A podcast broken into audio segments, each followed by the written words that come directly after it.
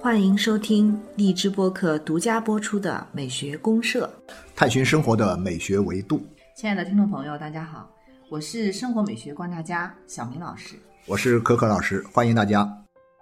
可可老师，您看这个到了二月份啊，咱们就又开始有一个非常非常重要的日子哈，非常永恒的主题。呃，对对，不是过年，呃而是情人节。有关爱情。过年有时候是一月份过年哈，有时候二月过年，但是这个情人节永远是二月十四号。咱们就在这个情人节即将到来的时候聊聊爱情。我们来聊一下这个恒古不变的一个主题，而且大家都非常感兴趣的。对对，因为这个话题呢，永远也聊不腻啊，就是你任何时候你都可以聊。因为它永远在我们的生活当中，我也不确定咱们能不能聊出什么新意来哈，但只是感觉到我们今天确实是很有这个必要。虽然呢，这个到了情人节这个时候呢，咱们说起来这个疫情已经一年多一点时间了啊，啊这一年多的时间里面，大家都去聊疫情聊的比较多。我们现在咱聊爱情，看上去不太合时宜哈，但是我还是觉得比较尤其迫切，需疫。情时期的爱情啊，疫情时期啊，就有点像那个谁，那个呃马尔克斯那个霍乱时期的爱情一样。对对啊，你越是到霍乱的时期，咱们越是要聊爱情；越是在这个疫情大的背景下呢，咱们聊爱情呢，其实是特别有意义的。发现现在啊，呃，我们的年轻人生活当中啊，以前是恐婚的比较多。现在不仅恐婚，甚至都恐恋。以前我总设想一下说，哎呀，恐婚可以理解哈，但恋爱这么美好的事情，大家都恐惧吗？是啊，你看现在就是很多像我们的学生二十多岁，正是这种让我们来说的话，青春的非常有激情，对啊爱情很憧憬的一个时间。。但是你会发现很多呃年轻人这个心态对爱情都是很怀疑的。啊、很怀疑啊，对，甚至于排斥，他们会觉得，哎呀，爱情这种事情像一个幻觉，啊，年轻人就这么想问题，是啊，我觉得影很神奇。我就想，以前我在八十年代的时候，我二十多岁的时候，哇，好向往爱情啊！对哎呀，看每个女孩都想跟他谈恋爱那种感觉，哈哈哈哈对，有这种感觉。可可老师的这个爱情的故事应该是比较多的，也不是，其实很简 单。我原来以为我们那个时代的这种状态呢，啊是一种常态，但是发现其实不是。后来经过这个社会十年、二十年、三十年、四十年这种发展之后有变啊，它现在变化的我有点不太好理解。但是正因为如此，所以我会去稍微的关注一些这方面的事情。每到了情人节这个时候，咱也没过什么情人节哈，聊聊还是可以聊的啊我觉得是聊这个话题的一个比较好的契机。我们这个话题呢，主要就围绕着我们还是应该要相信爱情来。对对对，你首先要相信爱情，你才会去追求爱情。对现在很多人不去追求它，是因为他根本就不相信了，呃然后呢就恐惧了，干脆就屏蔽掉了。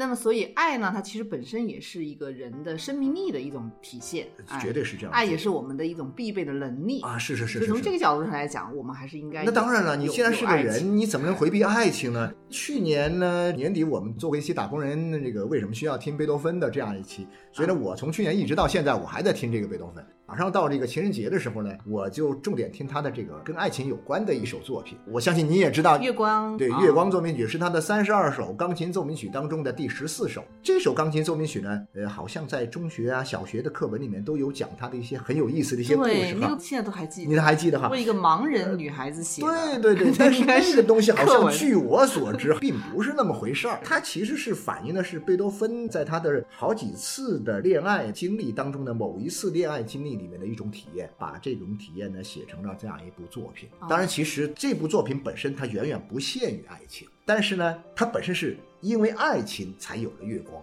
我们今天这个节目呢，就听听这个《月光奏鸣曲》啊。好的好的啊，我们先来听一下我。们先听第一段啊，先听第一个乐章这段啊。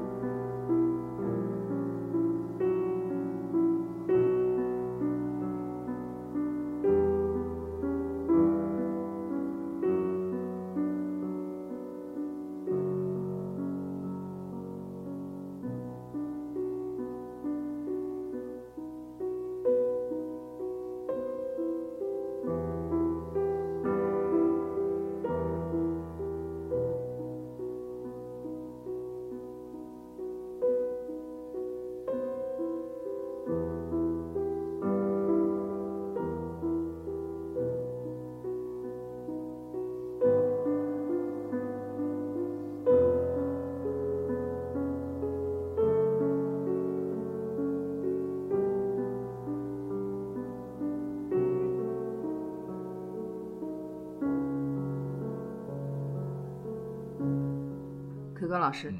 这个在贝多芬的音乐里面应该是难得比较舒缓的，比较舒缓，比较优沉美。郁一点。对，然后呢，他在这个舒缓和优美当中，又开始集聚和爆发出了他的一种能量。你现在听他的第一乐章，非常的舒缓，非常的柔和，非常的优美。有评论家就说嘛，就啊听着这个曲子，就感觉就像在什么，在瑞士的琉森湖上的这个月光的这种照在湖啊，面照在湖面那种感觉，哇，你想象那种感觉有多美。但其实呢，贝多芬他自己的爱情呢，我们大家都知道，贝多芬其实嗯一直是单身。爱而不得，对，爱而不得，他一直在爱着，一 一直在追求爱，一直没有得到，但他还是非常的执着。你要是去听贝多芬的音乐，你能够听到嗯他的这种情感的轨迹是很清楚的。但是我们现在想要说的是什么呢？贝多芬的爱情给我们很多人看，那很多人会说，你现在告诉我们要相信爱情，要追求爱情，可是你却拿贝多芬的音乐来给我们听。一个啊，失败的一个。失败的一个爱情的失败主义者。但其实我恰恰是因为这样，我就会觉得说，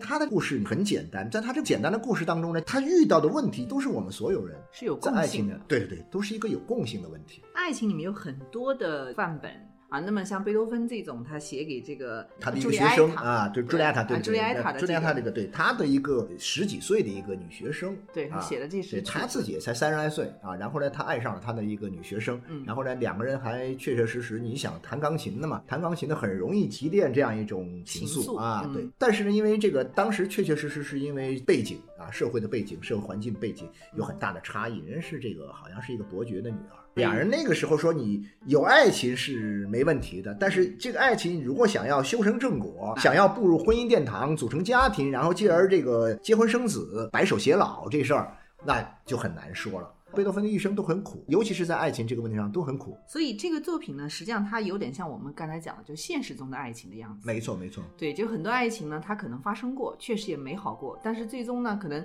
就像为什么现在年轻人会觉得啊不相信爱情了？那最终我们从爱情里面得到了什么呢？对我现在就发现是什么呢？之所以大家会不相信爱情，我就自己瞎分析哈，可能跟很多的因素有关系。大家可能是把这个爱情这件事情啊夸大的。无处不在，就爱情可能只是我们的这个情感当中的一种情感，在我们看来可能是一个天大的事儿，好像只有这个东西，而一切东西都跟这个爱情有关。于是你就会发现，当你要谈情说爱的时候，你就会立刻会想到跟它相关的很多其他的东西，而你在其他东西方面，你可能搞不定的时候，可能遇到麻烦的时候，你最后你就会怪罪这个爱情。算了算了，我不想碰这事儿。那我们想一想到爱情，会有一个社会心理的一个逻辑嘛？啊我们俩既然谈恋爱了，婚姻那我们俩就要结婚了。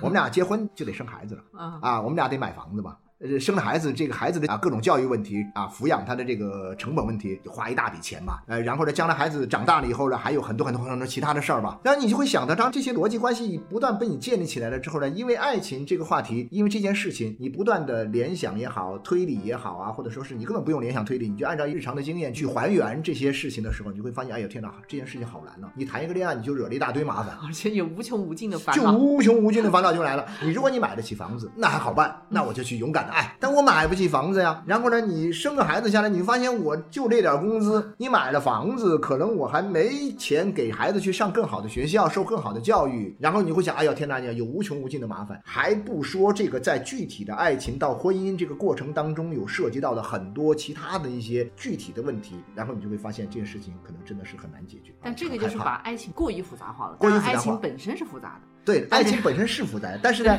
它现在就过于复杂了。对，过于社会化了。是这样，其实，在很多文学作品里面，爱情跟婚姻都是对立面，没错，没错，就很多美好的爱情，它都是在婚姻这个点上。就戛然而止了，画上一个句号了。咱们再另外开一个篇章，就感觉到一个小说，第一章咱们就爱，第二章就结婚，第三章生孩子，第四章然后我们再抚养孩子，第五章 吵架，第六章然后分手离婚 然后第七章第八章，你发现没有？这小说这剩下来就，因为所有的小说我觉得差不多都这样吧，这个模式差不多都这样嗯。但是你看以前我们大家不也说吗？就是说我发现现在很多人越来越相信以前我们说的一句这样的话，就是说，哎呀，婚姻是爱情的坟墓。其实不是婚姻是爱情的坟墓，现在可能把婚姻是爱情的坟墓做了一个新的解读，说工作是爱情的坟墓，房子是爱情的坟墓，教育是爱情的坟墓。你就发现，天哪，我谈个恋爱，我面前一堆坟场，哇，太恐怖了！我打住打住，你发现没有？就会有这种感觉。爱情这种事情，虽然你想屏蔽掉它，那你不想去找个对象来谈恋爱，你内心里面在一定的时候，你总是无法拒绝爱情，对，它既然是人的这种一种天性，对一种情感的天性，对，是一种自然而然你就会出来。那所以像人都有对爱情的一种渴望。我年轻的时候也不了解这些事儿。八十年代那时候读到一本书叫《情爱论》，是一个保加利亚的一个学者写的一本著作。其实那时候我们讲急于想知道爱情是怎么回事，我也买了这本书看。但看这本书，说实在，我看的我晕头晕脑的，看了半天《情爱论》，然后我也不知道什么叫情爱。但是呢，我心想，我那个时候我就会有一种春心萌动的感觉。那这种春心萌动感觉，那后来慢慢的我才知道，啊，这其实不就是一种多巴胺呐、肾上腺素啊 分泌出来的一种自然的生理反应嘛？人到了一定的年龄之后，当你一旦接触到了某些外在刺激啊，我是一男的啊，看一漂亮姑娘，那很多女的像小明老师啊，您看一个小帅哥 啊，然后你肯定会哎呦觉得很舒服啊。有些帅哥或者有些美女呢，我看了会觉得很漂亮、很舒服，但是我不会心动。但确确实实有一些你会心动啊，那有些你知道，你虽然心动了，但是这事跟我没关系，我也够不着。万一我身边就有这种人，突然某一天我看见他，他会给我一种心动的感觉呢？他的某一个举止，他说的某一些话，或者我们俩接触当中所发生的某一点小小的事情，那我觉得这是我丘脑里面的这个肾上腺素、神经传导的物质，它就被激活了嘛。它一被激活，它就开始叭叭叭就作用于我，我就会被他影响啊，被他左右啊。那这个时候我就会觉得，哎呀，这世界上什么东西都是很美好的呀。对呀、冒着粉红色啊，泡泡的那着粉红色种感觉，是这种，那这种东西我是没法拒绝的。那至于说都看了一眼，对对对，就人没错没错是这种感觉。那然后是不是我要去追求他呢？那我当然就接下来就是一个事情了，就是我也要做出一些相应的表示。既然他让我这样了，那我就要去试探一下，那我是不是也让他这样了？明白明白。如果我也试探发现我也让他这样的时候，就说明我们俩是相爱了嘛。就爱前面一定有一个词叫相嘛，叫相爱嘛，啊，双方嘛是相互的对。所以说这个时候呢，你来了之后，我觉得这种事情是非常非常美好的一件事情。对，我们今天那些同恋的人，把爱情这事儿想太多的人，是因为他们关于爱情的这个多巴胺的这个事实，他们想的比较少。啊，我觉得他们应该多想想这这个部分了，对这个部分想少了。就是这个部分，当你去面对自我的时候，你看见一个人的时候，你很自然的会有这种啊情感上的这种冲动啊一种表现的时候。明白。那柯老师讲到这个地方，我其实挺好奇。嗯那像您呃自己来讲的话，你最憧憬的就是你最向往的一种爱情是什么样的一种？有没有一种范式？有没有一种标准呢？呃，其实没有标准哈，就是我相信这爱情这东西好像是没有标准。不知道小明老师你有没有标准？反正我是没标准。就像我们八十年代一首很著名的歌曲一样，就跟着感觉走。这种感觉来了，我绝不压抑它，嗯，我就去跟着感觉走。但是呢，我跟你感觉走，往哪儿走？这条路径自己要设计好。我们现在很多人呢，你感觉一来，嗯其实他也有感觉，他挺好的啊。哎呦，两个人那个心脏砰砰跳啊，那种小鹿砰砰跳那种感觉挺好，互相这个传递这个情愫啊，也挺好。接下来他们走到一条死胡同里去了，他们总觉得说，我马上需要去想一些很实际的问题，我马上给自己设计了很多的这个关卡，我给自己设计的路径就是，比如说一年之后我们是不是要买个房子，我们要结婚，呃，工作我们是不是怎么样啊？比如说女的要这个生孩子，那你就在家；那男的我就要找一个更好的工作，能够赚更多的钱。然后呢，你在家生孩子带孩子，我就在外面闯荡赚钱，就开始去想这些事儿了。他们都不去感受这个爱情的美好啊，是吧对它的本身的美好。然后老师，其实我理解您的意思，您的意思就是说跟着本能走，然后首先要跟着本能。更多的去享受纯粹的爱情本身的美好。哎，对对对，但是有一句话您可能也听过，就是不以这个结婚为目的的这种谈恋爱都耍流氓啊，对，所是耍流氓。很多时候年轻人也会说，那我们不是奔着婚姻去的这种爱情，那这是什么呢？我认为这是一个误区。如果这个恋爱谈得好，谈得顺溜，谈出了感觉，自然就走到了婚姻这一步。嗯，你别一开始是把婚姻这个目的啊，把它前置化，你不能前置化。你如果把后端的东西把它前置了，它就会影响你前面的做事儿的这种方式和方法、体验和状态。所以我就想，比如说，你像我们那时候谈恋爱，一次就成啊。就是那种谈得很顺溜，一次就谈成了，谈成咱们就牵手呗，就很呃水到渠成自然的事儿。那没房子没房子，那咱们去想办法呗。我们那会儿哪有什么，就结了婚不就在家没房子啊，租房子住啊什么的也没有啊。单位如果不分房子给我们的话呢，我就住在家里啊，跟我父母住在一块儿啊。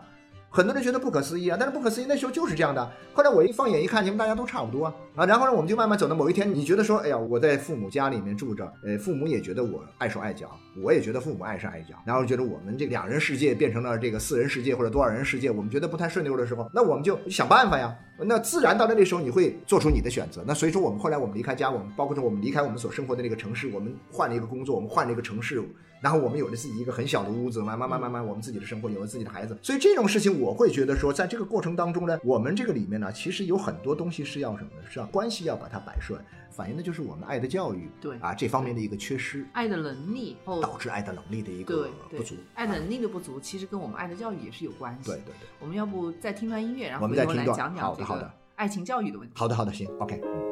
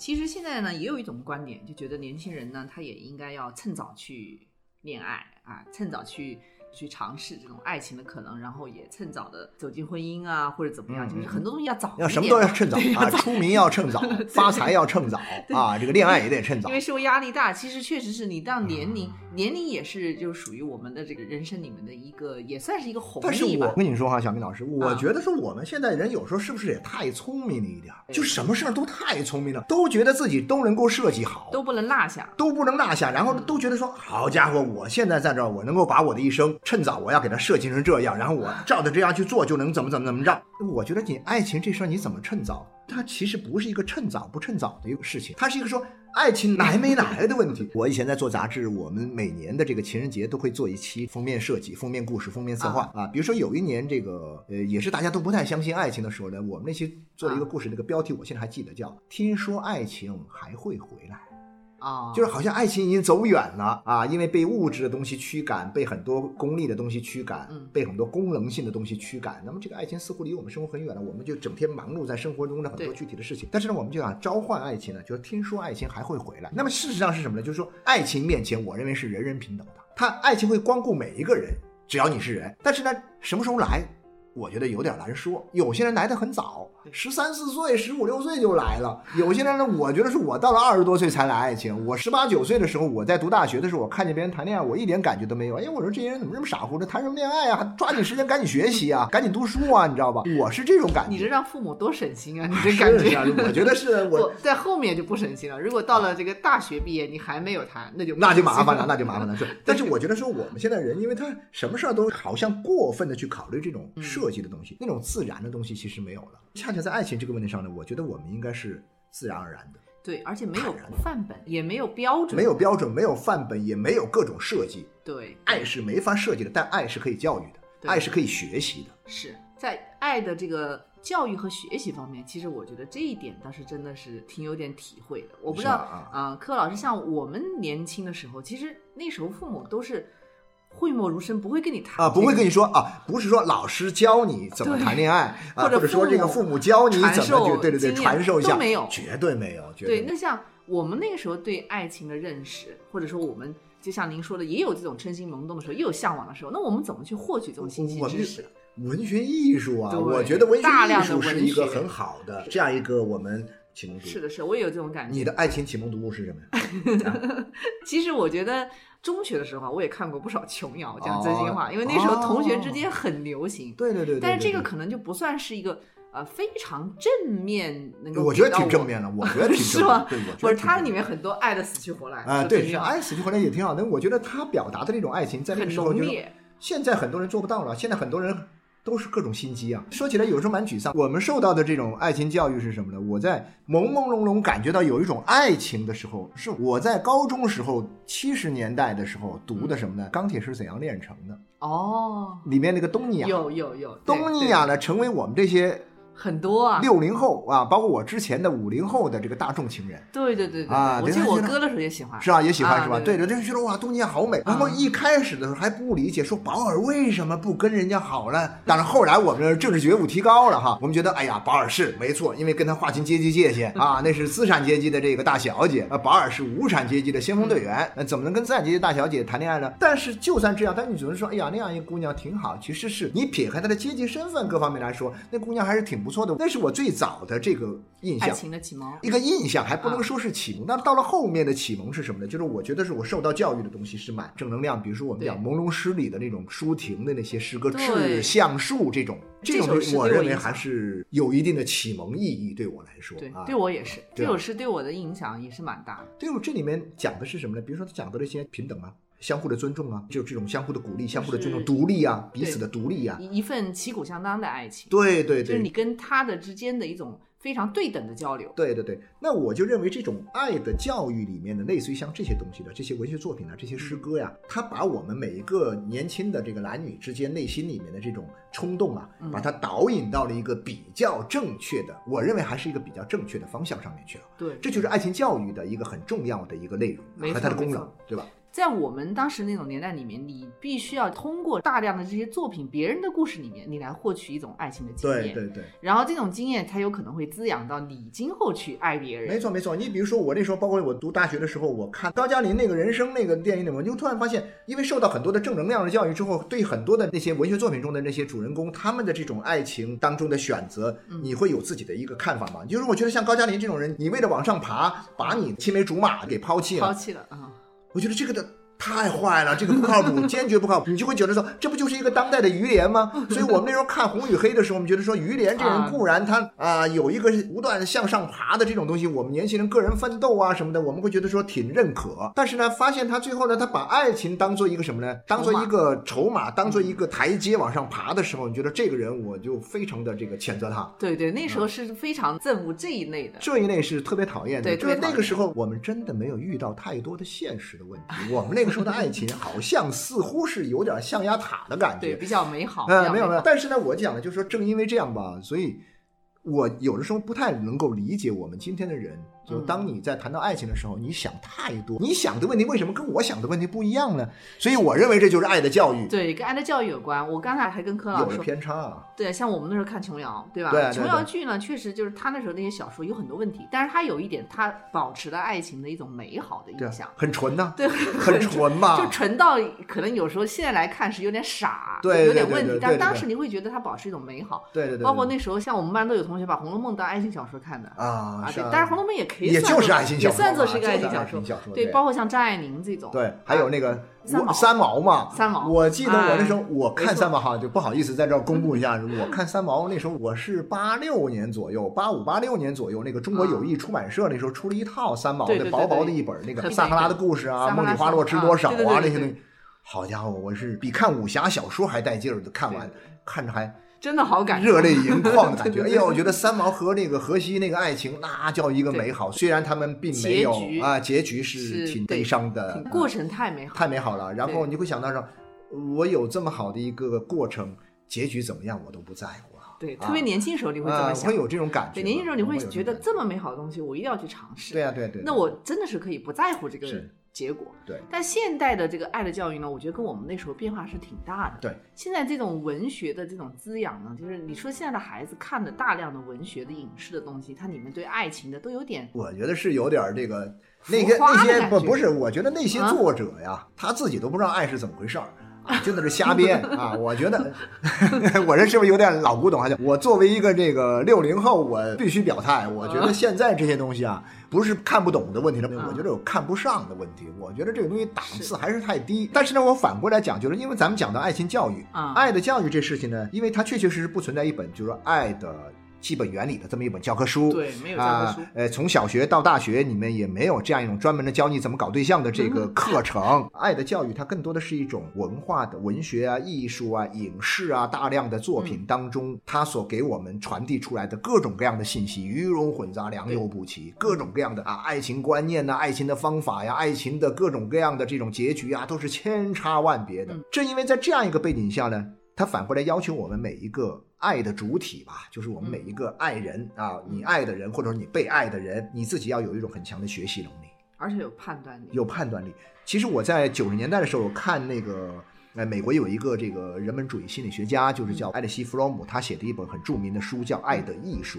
我不知道现在的年轻人还看不看，反正我们那时候是必看的。八十年代末的时候，我看这本书，然后呢，我就会觉得说，这里面给我的一个最大的一个教育的一个结果是什么呢？就是说，爱情要学习。对，你得是通过学习。你是要通过学习，你怎么去学？嗯你要去看书，你要去体验，你要去思考。那么这个东西，我觉得我们今天的人呢，在这个方面呢，好像比较弱一点。他根据很多的观念啊，根据很多的这个传统习惯，根据一些本能去爱。也就是说，当他那个情感来了。多巴胺开始活跃分泌的时候，他就完全按照这个本能一路走下去，都是按照这个本能来。然后呢，又把这个本能又和那些很具体的功利的社会的那些东西结合起来。但事实上，这个过程当中你需要什么呢？需要建立一个我们讲，在这个过程当中不断的学习、不断的思考、嗯不断的观察和那个什么体验，你去建立一个很好的爱的一个范式。那这个过程当中，你会想，我觉得有些认知是非常重要的啊、但是很多人没有。我所了解到的有些人哈、他们是这样理解的，就是说我既然是谈恋爱了，比如说男方女方两个人，男方觉得说，那好了，我追求你，我追求到了，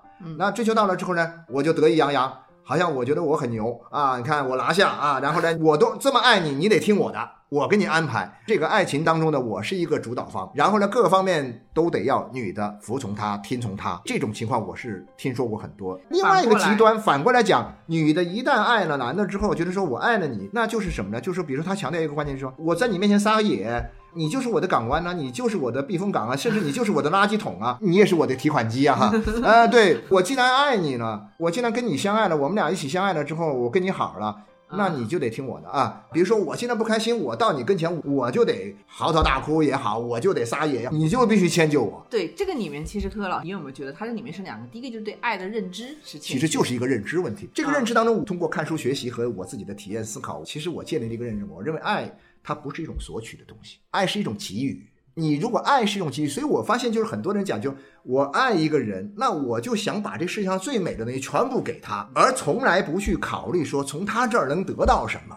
哪怕得到安慰，哪怕得到庇护，哪怕的都不管，都不考虑。但是呢，你想，如果两个人都这么想，你想说，哎呀，我爱这个人，我要把一切最好的东西给他，我是给予吧？那我也想，我爱他，我也是给予。那两个人不都是给予吗？你不都得到了你该得到的东西吗？其实这个东西很简单嘛。但是这种认知，我认为很多人没有，很多人就是按照一种本能。我既然追求你，我认为我你就得听我的，我怎么着安排都行，我根本不用考虑你的感受。那然后女的也是这样，女孩就说那好了，我也不考虑你的感受，我现在让你陪，我现在不开心的啊，那个叫什么？上班的时候也甭管三七二十一，你赶紧回来陪我。往往就以爱的名义来来绑绑架了架很很多东西。别人的情感的对对对对对这个其实我不知道，柯老师，像原来我最早看那个像《简爱》啊，啊，它里面就有很多这种比较精辟的关于他对于爱的他就说要平等嘛，就说他这个爱的平等，他为了让这个平等呢，甚至于他觉得这个男的，甚至要降低他的条件，他必须要 要把他比如说，他说我要给予你啊，对我给你很多东西，我认为那个他比那个罗切斯特必须是什么？必须是降维相爱。对我们认为有一种词儿叫降维打击嘛啊。好了，你必须降维，你那么贵族吧，你那么高级吧，然后呢，呃，你必须房子烧了。然后呢，你当然离婚是不用说了哈，你你那个前妻也烧死了，你的城堡也没有了，然后你还变成个瞎子，你就坐在路边等我，我在外面那个继承了很多的遗产，我回来，我们俩平等了。这个解读是比较狠的。这就是一个故事，但这个故事呢，你能发现那个时代的人他追求一种平等的东西，这种平等他甚至以这种方式去表达了这种对平等的一种强烈的一种他这个平等背后呢，实际上是有一个很重要的观点。爱呢，它就不是说双方的这种互相的像捆绑似的，对对对而是我一定要不能迷失自己，对对对对自我是绝对的独立。对是，所以你爱也好，我爱你也好，你爱我也好，但这个我自我是完全独立的，对对对对对，不会因为你给我什么，我就会变成对呀、我觉得说，如果说你老想着说，我既然相爱，你在还没相爱之前，你比如说我们把这个事儿哈，爱情要相爱要趁早，趁早我就开始瞄我身边的人，哎呦，这人家庭条件怎么样？哎呦，这人首先当然也还可以哈，他长得还不错，哎呀，他跟我也聊得来，我们俩相处也挺愉快，然后你就开始琢磨了，琢磨说，哎呀，这人，哎呀，到时候我们这个结婚那栋房子是由他们家来出吧？这个生孩子将来这个如何的谁谁谁出国也好啊，或者说是如何呃其他的一些事情安排，他就会太多的去想这个东西，都想从你那儿得到什么东西，从对方身上去得到一些东西。当然，他可能有的时候去，那其实我也可以给他东西啊。这个事儿是这样的，其实你根本不用去想你从对方身上得到什么东西。那万一对方没有，那你有，你给不给呢？我就想着这事儿，你给你的所有。我觉得就是把你的爱给对方，那对方把他的爱给你，你们俩不就齐全了吗？就齐活了吗？爱的对对对，我觉得这种认知呢，其实很多时候呢，我觉得是一种学习，必须通过学习才能得到。对，通过学习，然后对能够有一个相对正确的这种爱的价值观，像现在这种对三观不正啊，现在对三观不正，就很多，比如说霸道总裁这种。哎呀，我觉得那个大量的这个网文啊，全是类似，包括电视剧，我现在就觉得很难追下去了。那很多年轻人，他们从中学开始接触到的各种文本、电影啊、电视剧啊、那些网文呐、网络的小说呀、或者说是一些其他的东西，里面都给你一种什么呢？让你抽离出我们现在的生活，你觉得说是很离奇。像一场幻觉一样的，就像幻觉一样，他也会很喜欢这种啊，欣赏这种，啊，觉得啊哎呀很好看，很好，很好玩。但是呢，也仅限于在这些电视剧里面的作品当中去看个热闹，然后回到家里来自己来就是泡一杯方便面，关起门来，打开网络，到网上去各种玩游戏也好啊，干嘛什么也好。对所以我会感觉到，就是这种爱的教育，其实在我们今天呢，确确实实存在很多很多的问题。对，是一个很重要的一个社会问题。所以我们再来听段《月光奏鸣曲》。在这个贝多芬的这个指引下，我们找到正确的方向。哈哈。